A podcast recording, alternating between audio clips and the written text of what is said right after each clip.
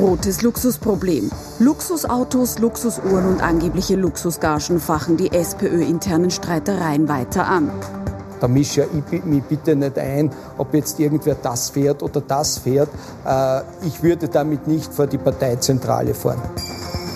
Süß-saure Sondierungen. Sebastian Kurz erlebt bei der zweiten Gesprächsrunde mit den Parteien eine Achterbahn der Gefühle. Und Streit mit Straches. Die FPÖ zieht beim Ehepaar Strache den Facebook-Stecker.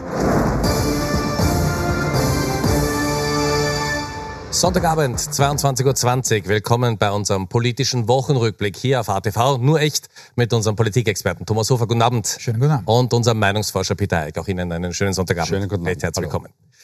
Beginnen wir unseren Wochenrückblick mit der SPÖ. Für die SPÖ hat die Woche eigentlich ganz gut begonnen. Die Betonung liegt auf eigentlich. Pamela Rendi-Wagner hat bei den Sondierungsgesprächen mit der ÖVP klar Position bezogen. Aber dann kommt der Freitag und dann kommt das Wochenende und die SPÖ ist wieder mal hauptsächlich mit sich selbst beschäftigt. Sehen Sie einen weiteren Teil der scheinbar unendlichen SPÖ-Serie, wie man sich am besten selbst beschädigt.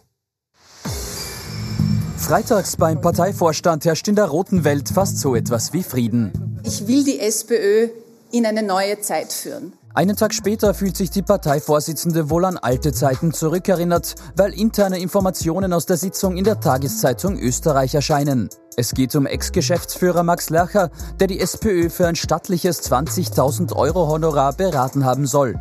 Eine parteiinterne Intrige wittert der Steirer dahinter. Von der Gage habe er nämlich keinen Cent gesehen. Die sei direkt an den Leikam Verlag geflossen, dessen Geschäftsführer er ist. Über Intrigen und teure Autos muss die SPÖ diese Woche überhaupt öfter reden als über die vielbeschworene Parteiöffnung. Es gibt halt offensichtlich diese Meinung, dass der angestellte Geschäftsführer keine Mercedes fahren darf und der sozialdemokratische Politiker ihm keine Porsche. Wie gesagt, ich habe zu meinem privaten PKW genau null Emotionen, weil es ehrlich gesagt ein sehr langweiliges Auto ist. Jeder kann mit dem Geld, das er sich selber hart erarbeitet hat, machen, was er möchte. Da mische ich mich bitte nicht ein, ob jetzt irgendwer das fährt oder das fährt. Äh, ich würde damit nicht vor die Parteizentrale fahren. Für wesentlich mehr Unruhe sorgt hingegen das Lercher Leak. Neo-Bundesgeschäftsführer Christian Deutsch macht seinem Ärger heute in eine Mailluft. Auch aus den roten Bundesländern kommt eine Rüge an den bislang unbekannten Intriganten. Peter Kaiser fragt sich, wie dumm man eigentlich sein kann. Und Pamela Rendi-Wagner, die dürfte erkennen, dass sie, bevor sie die Partei in eine neue Zeit führt, noch alte Probleme beseitigen muss. Herr Hofer, ich darf Sie bitten, die aktuelle Lage der SPÖ einzuordnen. Ich weiß, das ist nicht einfach, aber was erleben wir hier? Ist das Fusch am Bau oder ist das mittlerweile lupenreine Sabotage? Ja, das ist der politische Zug der Lemminge. Das kann man nicht anders beschreiben, denn diese Art der Selbstdemontage und Selbstzerstörung äh, in einer Phase, die ohnehin schon heikel ist, die ist wirklich atemberaubend. Äh, das ist die offene Feldschlacht, die wir da erleben, jeder gegen jeden. Äh, es gibt, und das ist das eigentlich Dramatische aus Sicht auch der Parteichefin, kein Zentrum mehr in dieser Partei die steirische SPÖ äh, geht da gegen Wien, Wien geht gegen die Steiermark. Man liegt irgendwelche Informationen, die da unter Anführungszeichen scheinbar geheim äh, im Vorstand äh, besprochen wurden. Also so geht's einfach nicht. Und das ist jetzt egal, welche Partei das ist, wenn es diese Scharmützel gibt, wenn man sich gegenseitig, äh, Stichwort äh, Feind, Todfeind, Parteifreund, die berühmte Steigerungsstufe, äh, einfach nur dem anderen eine reinwirkt, na, dann braucht man sich nicht wundern, wenn es möglicherweise von den ohnehin schon sehr niedrigen 21 Prozent noch einmal nach unten geht. Also äh, das ist auch ein Autoritätsproblem der Parteichefin, auch wenn sie da jetzt vielleicht nicht unmittelbar sozusagen beteiligt war an der ganzen äh, Geschichte. Aber äh, man muss in der SPÖ schon wissen, wenn man so weitermacht in den nächsten Wochen, dann hat man eher früher als später das tatsächliche Problem, ob die Parteichefin noch zu halten ist. Aber das wird sich auch generell auf die SPÖ auswirken. Also Peter Kaiser hat ja heute in einem Interview gesagt, sind diese 21 Prozent vielleicht wirklich noch zu viel, weil diese Grabenkämpfe bei eh schon dem historisch schlechtesten ja, Ergebnis beginnen? Das war ein gutes Zitat, äh, denn das ist wenigstens ehrlich, nicht? Und das ist schonungslos auch sich selber gegenüber. Dafür muss man ihn ja loben. Der Kaiser hat nur nicht immer eine tolle Rolle gespielt, muss man sagen. Er hat auch äh, seiner Parteichefin gleich nach Übernahme des Vorsitzes äh, auch einiges ausgerichtet, nämlich auch noch in Sachen seines eigenen Sohnes. Das war auch nicht gerade astrein. Aber man, man, also ich fasse es insofern kaum, denn es hat historisch die SPÖ eigentlich immer ihre Disziplin nach außen und ihre Geschlossenheit ausgezeichnet. Wenn man das jetzt wirklich so fortführt, ähm, dann braucht sich Sebastian Kurz eigentlich nur mehr zurücklehnen, denn in der FPÖ, zu der kommen wir heute noch, geht es ja auch nicht wahnsinnig viel anders zu. Dann kann er wirklich irgendwann sagen, naja, vielleicht wäre doch das Beste Neuwahlen. Denn mit solchen Herausforderern wie Rot und Blau aktuell, na, da marschiert er, äh, glaube ich, dann deutlich über die 40. Nicht, dass das jetzt so passiert, nehmen Sie mich ernst, aber es ist tatsächlich etwas, wo, wo man in der ÖVP eigentlich äh, sich äh, wirklich gelassen zurücklehnen kann und genießen. Aber Sie wissen ja, wenn es so passiert, dann haben Sie es jetzt schon gesagt, wenn wir Sie zitieren. Und, und ich, ich schließe gleich ja. an, und die Grünen könnten auch dort sitzen ja. und gemütlich zuschauen, denn dann können wir fast davon ausgehen, dass die Grünen die Sozialdemokraten überholen.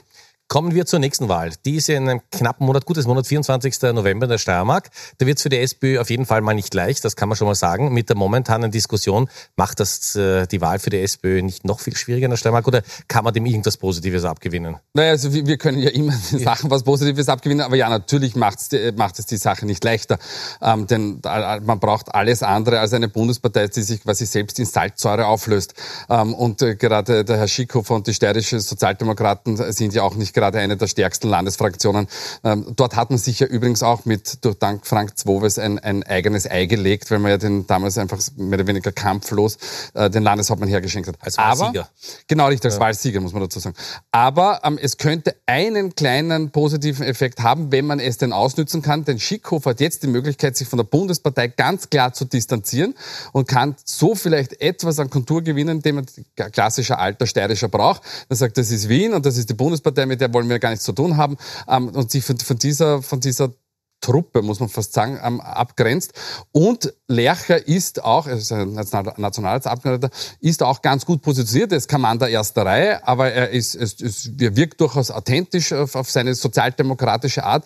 Das könnte möglicherweise ein bisschen die Parteien Profil gewinnen lassen. Den Wahlsieg wird es natürlich nicht ausmachen. Ich danke, dass Sie das so unglaublich positiv formuliert haben. Ja, es gibt ja immer wieder Kritik an der Sendung, dass wir so hart mit der SPÖ umgehen, ja. aber wir besprechen nur das, was passiert ist. Das Luxusproblem, auch ja immer wieder Thema in der SPÖ, ob es mhm. jetzt die Uhren oder die Autos sind. Ähm, ist das wirklich äh, so ein, ein, ein Problem, das nur die SPÖ ganz besonders trifft? Nein, natürlich gab es auch andere Geschichten, Stichwort Luxus, nicht? Also die Spesenregelungen innerhalb der FPÖ haben zum Schluss äh, im Wahlkampf noch eine Rolle gespielt, nämlich eine negative aus Sicht äh, der Freiheitlichen. Es war auch das Thema während des Sommers, nur hat sich nicht negativ niedergeschlagen für Sebastian Kurz, was da irgendwelche Hairstylings und sonstiges kosten. Äh, ich habe da grundsätzlich ein bisschen meine Bedenken. Wenn wir jetzt wirklich anfangen, das das die hauptsächlich und die dominierenden Geschichten sind, dann trägt es das System Politik irgendwann einmal so runter, dass wir echt ein Personalproblem kriegen. Und die Frage ist, wer tut sich das an? Und damit verteidige ich nicht irgendwelche Porsches, irgendwelche Spesenregelungen oder Beraterverträge, äh, sondern es ist einfach sozusagen dieser Negativfokus etwas, äh, was schon bei mehreren Parteien im, im Fokus steht. Nur bei der SPÖ kommt ja eines dazu, und das darf man nicht vergessen, das kommt ja alles von intern. Es ist ja nicht also, so, dass da jetzt irgendwie. Wird, Infos, ja? Naja, ja, woher ja, es denn sonst, nicht? Äh, also, wenn das jetzt sozusagen äh, ausgebreitet wird in der Vorstandssitzung und wenige Stunden später äh, findet man es dann in, in einem Medium, ob jetzt richtig dargestellt oder nicht, ist eine zweite Frage. Aber das, das, das ist ja wirklich dieses, dieses wie du mir, so ich dir, aber eben innerhalb der Partei. Da will man ja sozusagen den Herrn Lercher, ich habe an dieser Stelle, und insofern bin ich nicht verdächtig, dass ich ihn jetzt besonders äh, in den Himmel gelobt hätte, in der Vergangenheit gesagt, als er Bundesgeschäftsführer war, war er kein leuchtender Stern. Äh, da gab es sehr viel Kritik, da gab es fragwürdige Auftritte beim Armin Wolf in der ZIP 2 äh, etc. alles. Aber jetzt ist er sozusagen der Parteirebell und den will man jetzt klein halten und fährt ihm damit sozusagen mal gescheit an den Kahn, um im Autobild zu bleiben der, der SPÖ so, noch einmal, so äh, lenkt man einfach auf Themen, äh, die die SPÖ nur runtertragen können, die jede Partei, wenn sie das macht, nur runtertragen können. Und man kommt nicht zu den Themen, die man jetzt eigentlich spielen sollte. Denn bei den ganzen Sondierungsgesprächen, da hat man ja versucht, sich strategisch da ein bisschen in eine Position zu hieven, um Sebastian Kurz da einen gewissen Zeitdruck zu geben. Das ist alles, Sie haben es ganz Beginn, am Beginn äh, erwähnt, das ist alles Makulatur mit, mit diesem internen Streit kommen wir, nachdem wir ausführlich über die SPÖ gesprochen haben, schauen wir, ob es nächste Woche eine weitere Folge dieser unendlichen Serie gibt. Jetzt zur ÖVP, Sondierungsgespräche in dieser Woche und da hat es für Sebastian Kurz die eine oder andere und auf jeden Fall nicht nur erfreuliche Überraschungen gegeben.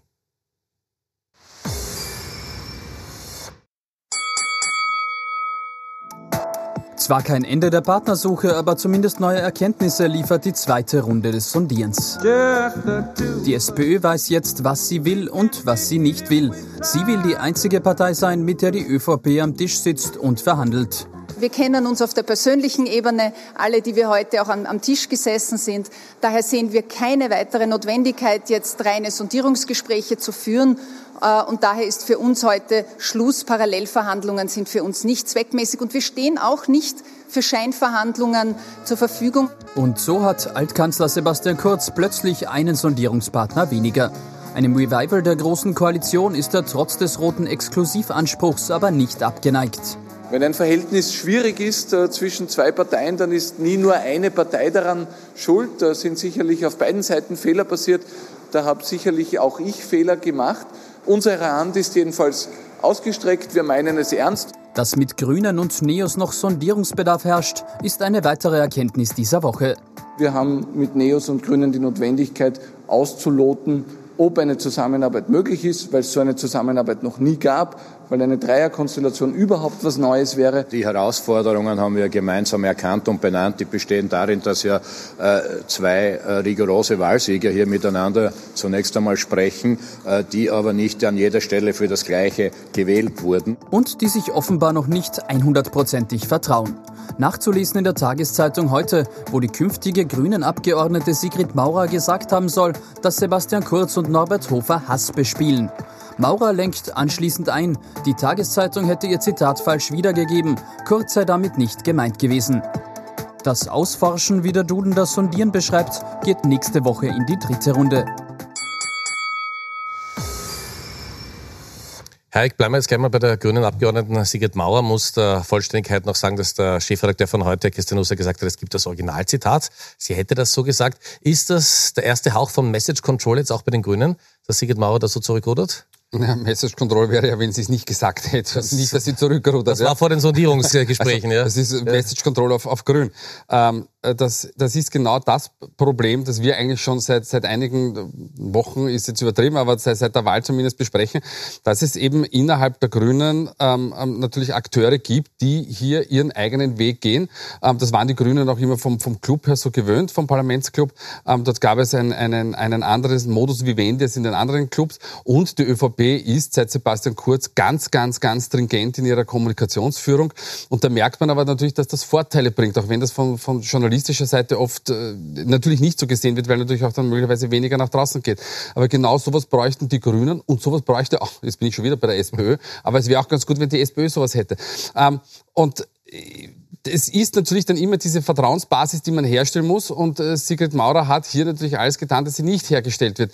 Und da muss man schlicht und einfach als, als Spitzen- ähm, oder Chef wie äh, Werner Kogler dann einfach mal hergehen und sagen, also in den nächsten Wochen rede ich. Und sonst bitte niemand. Und das hat jetzt gar nichts damit zu tun, dass es hier einen Maulkorbellass gibt, aber das bringt uns allen nichts. Und es gibt auch viele Akteure bei den Grünen, die sich zum Beispiel nicht so weit, weil von Michel Raymond zum Beispiel hat man schon sehr, sehr lange nichts mehr gehört. Und das ist auch gut so. Nachher kann man das eh wieder machen. Sebastian Kurz, wir haben es gerade in der Zuspielung gesehen, beweist wieder mal, was er für ein unglaublich guter Kommunikator ist. Er streut der SPÖ Rosen, das haben wir im Wahlkampf so niemals gehört. Ja, und er, er hat ja auch noch das eigene Schuldeingeständnis, nicht? Da habe auch ich Fehler gemacht, etc. So macht man das, nicht? Er denkt sicherlich anders. Er wird schon ganz klar die SPÖ als den Schuldigen unter Anführungszeichen benennen, was jetzt äh, die eine oder andere Eskalation im Wahlkampf angeht.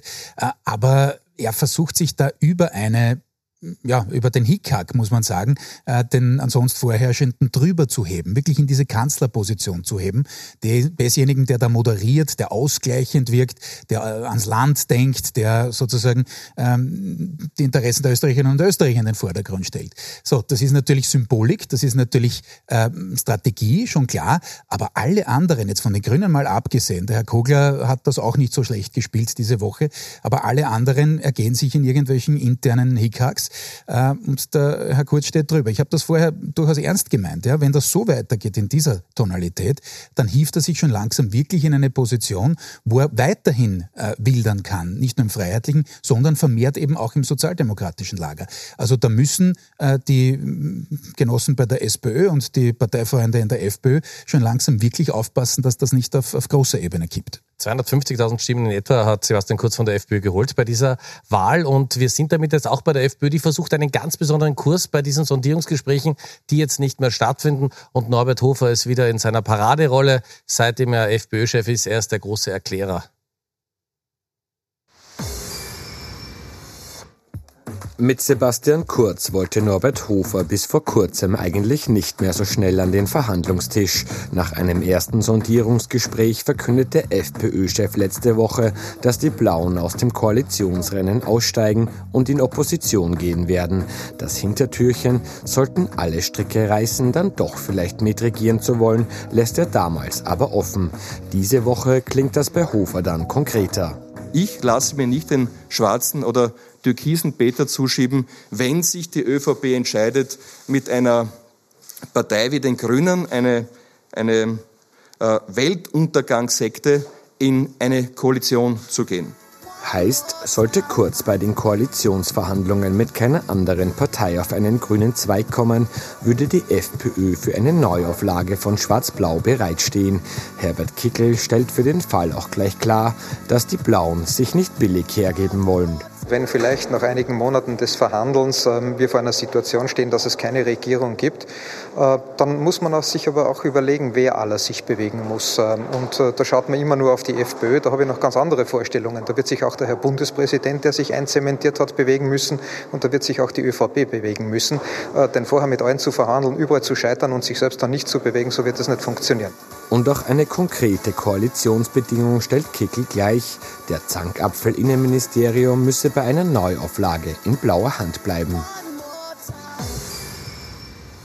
So, Heik, wie kann man das jetzt einordnen? Herbert Kickl wieder in Parade-Oppositionsrolle, da muss sich dann am Schluss Sebastian Kurz und auch der Bundespräsident bewegen, wenn es doch noch Verhandlungen geben soll. Und Norbert Hofer, der von der Untergangssekte von den Grünen spricht. Naja, die, die Freiheitliche Partei kehrt natürlich zu ihrem, ihrem alten Sprachduktus zurück, äh, denn sie hat sich ja offiziell eben aus den Koalitionsverhandlungen genommen. Dementsprechend äh, muss, müssen sie wieder Kante zeigen, begeben sich sofort wieder in ihre langjährig eingeübte ähm, ähm, politische Position. Äh, und ich glaube auch nicht damit, dass sie damit rechnen, dass sie auch wieder in diese, in, jetzt in die Situation kommen, an der Regierung teilzunehmen. Dazu, glaube ich, ist zu viel Porzellan zu schlagen, nämlich innerhalb der Freiheitlichen Partei und dementsprechend kann sie für Sebastian Kurz nicht in Frage kommen. Und weil äh, Kollege Hofer das vorher schon angesprochen hat, Sebastian Kurz ist in der wirklich sehr, sehr vorteilhaften Situation zu sagen, liebe Freunde, wir können auch gerne Neuwahlen machen, aber dann, dann gehen wir aufs Ganze. Wie schätzen Sie die Rolle von Norbert Hofer ein? Ich habe gerade vorhin gesagt, das ist der Erklärer, also der versucht mit einen unglaublichen Vierfachsalto in alle Richtungen. Also äh, äh, kein Auftrag der Wähler, in eine Koalition zu gehen, aber wenn es dann doch nicht klappt, dann sind wir natürlich bereit. Also es ist äh, ganz ehrlich, das ist ein Spagat, den auch er nicht schafft. Äh, ich fand im Übrigen im Wahlkampf auch schon, dass er es äh, mit seiner konzilianten und sehr verbindlichen Art fast schon ein wenig übertrieben hat. Er hat manchmal gewirkt, als wäre er gerade die Parodie auf den Herrn Grissemann, wie der ihn parodiert. Also das war ein bisschen sehr viel, Stichwort Paartherapie, Video etc. Ähm, und jetzt kippt er wieder zurück und sagt, ja, Weltuntergangssekte etc das ist schon okay, aber die Rolle ist besetzt parteiintern, nämlich mit Herbert Kickl. Ähm, und ich glaube, dass Norbert Hofer dann eine Rolle spielen kann, wenn geringe Möglichkeit, wie gerade vom Kollegen ausgeführt, ähm, es doch noch einmal zu einer türkisblauen Fortsetzung kommt. Dann ist er natürlich der programmierte Vizekanzler, überhaupt gar keine Frage. Mit ihm hat Sebastian Kurz auch immer sehr gut zusammengearbeitet und sehr vertrauensvoll. Aber wenn es jetzt wirklich dann die Opposition werden sollte, na dann wird intern bald einmal ähm, sicherlich die Stimmung so umschlagen, dass man sagt, ist er der richtige Oppositionschef? Und der wird ja schon programmiert kommt jetzt diese Woche als dritter Nationalratspräsident äh, und von dort aus kann man dann wohl nicht der äh, laute, angriffsstarke äh, Oppositionsführer sein. Und es kommt natürlich eines dazu äh, mit dem Herrn Strache und der Frau Strache. Äh, das lenkt natürlich auch massiv ab, um es jetzt sehr freundlich zu formulieren, äh, von diesen Positionierungen, die Kickel und Hofer gerade in diesem Beitrag versucht haben. Das sind wir schon beim Thema bei der Facebook-Seite von Heinz-Christian Strache und bei der Facebook-Seite von Philippa Strache. Die ist offline wie wir das jetzt nennen. Und Heinz-Christian Strache hat also überhaupt keinen Zugriff mehr, kann auch als Redakteur nichts mehr posten. Man muss sagen, damit man das medientechnisch äh, einschätzen kann, Kollege von Österreich Heinz hat das mit einer großen Tageszeitung verglichen. Das sind doch fast 800.000 Menschen, die Heinz-Christian Strache da erreicht hat. Wie kann denn der Streit, wie könnte der irgendwie gelöst werden zwischen Heinz-Christian Strache und der FPÖ? Also glaub, und wenn Sie da jetzt die Antwort haben, dann... Ja, also der, nein, ja. ich, ich, ich habe schon eine Antwort, aber ich glaube, der Zeitpunkt ist lang vorbei. Äh, da gab schon immer wieder mal in dieser Eskalationsspirale, die wir da gesehen haben immer innerhalb der FPÖ, gab schon immer wieder mal die Möglichkeit, dass da einer aussteigt und sozusagen strategisch dagegen hält und, und eben antizyklisch sich verhält. Aber nachdem man jetzt sagt, okay, man verbrennt jetzt die Brücken, denn nichts anderes ist diese Stilllegung der äh, Facebook-Seite. Man sagt, okay, die 700 sowieso 1000, äh, damit er sie nicht haben kann, äh, nehmen wir sie jetzt gleich vom Netz. hat nichts Gleiches, muss man äh, ja auch sagen. Ja? Nein, keine Kommunikation auf der Ebene. Dann wie auch nicht. Es ja. wäre zwar auch schwierig gewesen, das sage ich schon auch dazu, sozusagen die Marke HC Strache weiterhin auf die FPÖ einzahlen zu lassen. Aber trotzdem, das ist jetzt wirklich auch hier, wie in der SPÖ, geprägt von diesen internen Animositäten, äh, von diesem Kleinkrieg, äh, der sich da einfach auswächst und wirklich ähm, sich schon langsam echt parteischädigend niederschlägt. Äh, das ist bei der SPÖ so und das ist auch bei der FPÖ so. Und äh, wenn man das nicht schafft, und wie gesagt, ich glaube, dieser Zeitpunkt ist lange vorbei, der Herr Strache gibt sich auch kämpferisch, will ja auch unbedingt auf die Bühne zurück, äh, dann äh, ja, droht da das, das nächste, ich sage jetzt nicht Nittelfeld, das ist ganz was anderes gewesen, äh, aber doch das, das nächste interne Scharmützel, das sich eben durchaus auch am Wählermarkt dann negativ noch einmal also niederschlagen könnte. Herr Eck, wie schaut es denn aus am Wählermarkt? Welche Chancen hätte denn Heinz-Christian Strache möglicherweise auch mit seiner Frau, mit Philippa Strache gemeinsam? Ähm, er hätte Chancen und er, er, strahlt natürlich ganz, ganz stark hinein ins blaue Segment, aber sagen in Österreich weit vier Prozent, ähm, man möchte ihn ganz, ganz sicher wählen. Und vier Prozent ganz, ganz sicher, naja, das ist, das ist so zu wenig zum Leben, aber zu viel zum Sterben. Ähm, zwölf ähm, Prozent sagen möglicherweise, aber diese zwölf Prozent, das hat uns, sagt uns die Erfahrung, das ist, das ist eine sehr, sehr wackelige Angelegenheit.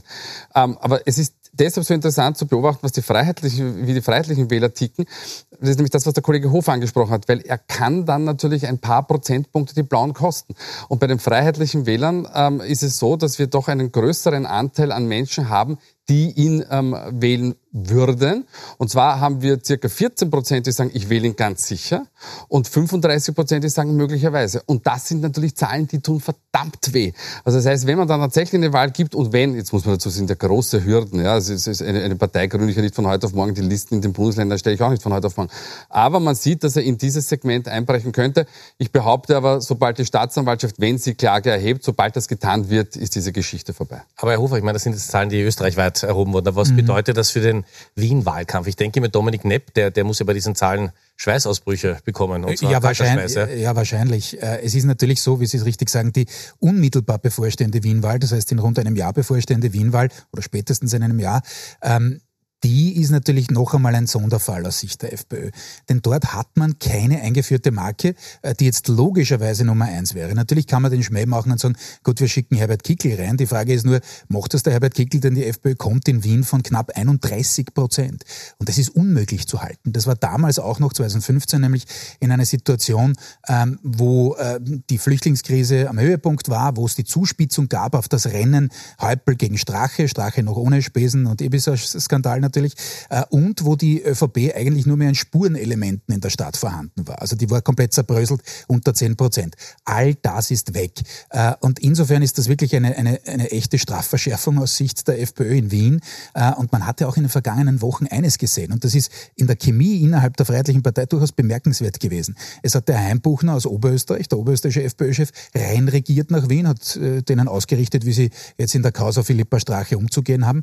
Und das ist für die eh ehemals so stolze Wiener Landespartei äh, schon ein echter Tiefschlag gewesen. Das heißt, da ist auch kein Stein auf den, dem anderen geblieben äh, und dieses äh, Spitzenkandidatenproblem, das muss man mit oder ohne Strache erst einmal lösen. Kommen wir zum Ende der Sendung jetzt zu den Top und Flops. Wir haben die beiden Herren, Thomas Hofer und Peter Heik, wie gewohnt getrennt voneinander gefragt, wer diese Woche besonders positiv aufgefallen ist und wer es durchaus hätte besser machen können. So, das ist das Ergebnis. Aha, okay. Ja. Diagonalverschiebung diesmal? Also ja. wir, wir, wir haben beide den Drübersteiger gemacht. Ja. Ich wollte unbedingt äh, jetzt nicht innenpolitisch argumentieren, aber ich sehe es offensichtlich ein bisschen anders als äh, der Kollege Haig. Ähm, ich fand, die EU hat das toll gemacht äh, und ich habe nicht immer Positives über die EU äh, zu berichten gewusst, aber äh, dem Herrn äh, Johnson und Großbritannien noch einmal so einen kleinen Exit nicht vom Brexit, aber aus dieser, diesem Schlamassel zu lassen. Das fand ich wirklich gut gemacht. Die interne Abstimmung ja, äh, der 27 war, war erstaunlich ähm, und deswegen Top und Flop. Äh, wieder mal die Briten und zwar mm, alles zusammengenommen. Äh, das ist leider nicht mehr ganz nachvollziehbar und zwar nicht nur aus europäischer Sicht, sondern eigentlich auch aus britischer Sicht. Wenn man hergeht und sagt, okay, vielleicht gibt es noch einen Exit vom Brexit, dann soll das einmal wer aufs Tapet bringen, dann soll man noch einmal abstimmen lassen oder ansonsten halt gehen. Aber dieses dauernde Hin und Her äh, ist auf Dauer dann irgendwann einmal lähmend. Und man hat das Gefühl, es kennt sich keiner mehr wirklich aus, wie das weitergehen soll. Naja, also bitte, wenn man sich, und ich habe mir das angeschaut, ja, gestern die, die Geschichte da im, im Unterhaus, äh, also es hat sich der Premierminister dann hingestellt, nachdem klar war, dass äh, dieses, äh, diese Abänderung angenommen wurde, die, die ihn dazu zwingt, äh, diesen Brief an Brüssel zu schreiben. Und er stellt sich hin und sagt, na, bei mir ist weiterhin der 31. August, nicht? Das, äh, mit und, und das, das, das finde ich wieder das ja. Interessante an Boris Johnson. Deswegen der, top, ja. der, der einen, einen, einen politischen Taktiker vor, vor dem Herrn gibt, wobei er natürlich nicht alles so durchgebracht hat, wie er es gerne gehabt hätte, aber er hat das in, im, im Rahmen der Möglichkeiten mit einer, mit einer knallharten, auf eine knallharte Art und Weise gedacht, die, wirklich fast schon bewunderns, bewundernswert war. Was es für die Demokratie bringt, auf der anderen Seite, das möchte ich jetzt mal nicht beurteilen. Ähm, der, der Stopp der Woche tut mir als Rapid-Fan ein bisschen ja. weh, aber äh, es ist, Veli Kavlak steht ganz grundsätzlich nicht nur für äh, türkische Fußballspieler, sondern grundsätzlich für Menschen, die in der Öffentlichkeit stehen. Und der auch im Nationalteam spielt. Äh, gespielt hat, muss man dazu sagen. Aber wenn ich in der Öffentlichkeit stehe, muss ich schlicht und ergreifend mit meinen politischen Kommentaren aufpassen. Sie werden vom Kollegen Hofer und ich werde von Ihnen auch keine, keine Privatmeinungen finden. Wir, wir stehen in der Öffentlichkeit und dementsprechend haben wir uns zu verhalten und dementsprechend hat sich auch ein, ein, ein Fußballer zu verhalten. Und ich bin der Meinung, Schuster bleibt bei deinem Leisten, ähm, auch wenn es die freie Meinungsäußerung gibt, aber er tut sich selbst damit einfach nichts Gutes. Sie meinen das Posting, das er auf Facebook das, abgesetzt genau, hat? Genau, sein Posting, ja. dass, dass, dass, dass auch den, den Einmarsch in, in, in Syrien und, und allerseits bei uns, das, das ist nicht notwendig es, es, es, es bringt ihm persönlich eigentlich nichts und er kann das im Freundeskreis erzählen, ist ja kein Thema, aber wenn man in der Öffentlichkeit steht, hat man dann natürlich mit der dementsprechenden Kritik zu rechnen. Ich darf mich bei Ihnen fürs Zuschauen bedanken. Ich darf mich bei Ihnen beiden bedanken. Ich hoffe, wir sehen uns nächste Woche wie gewohnt um 22.20 Uhr. Und wir freuen uns, wenn Sie in den Podcast unserer Sendung reinhören. Den finden Sie auf unserer Homepage auf ATV.at. Schönen Sonntagabend noch. Bis nächste Woche. Auf Wiedersehen.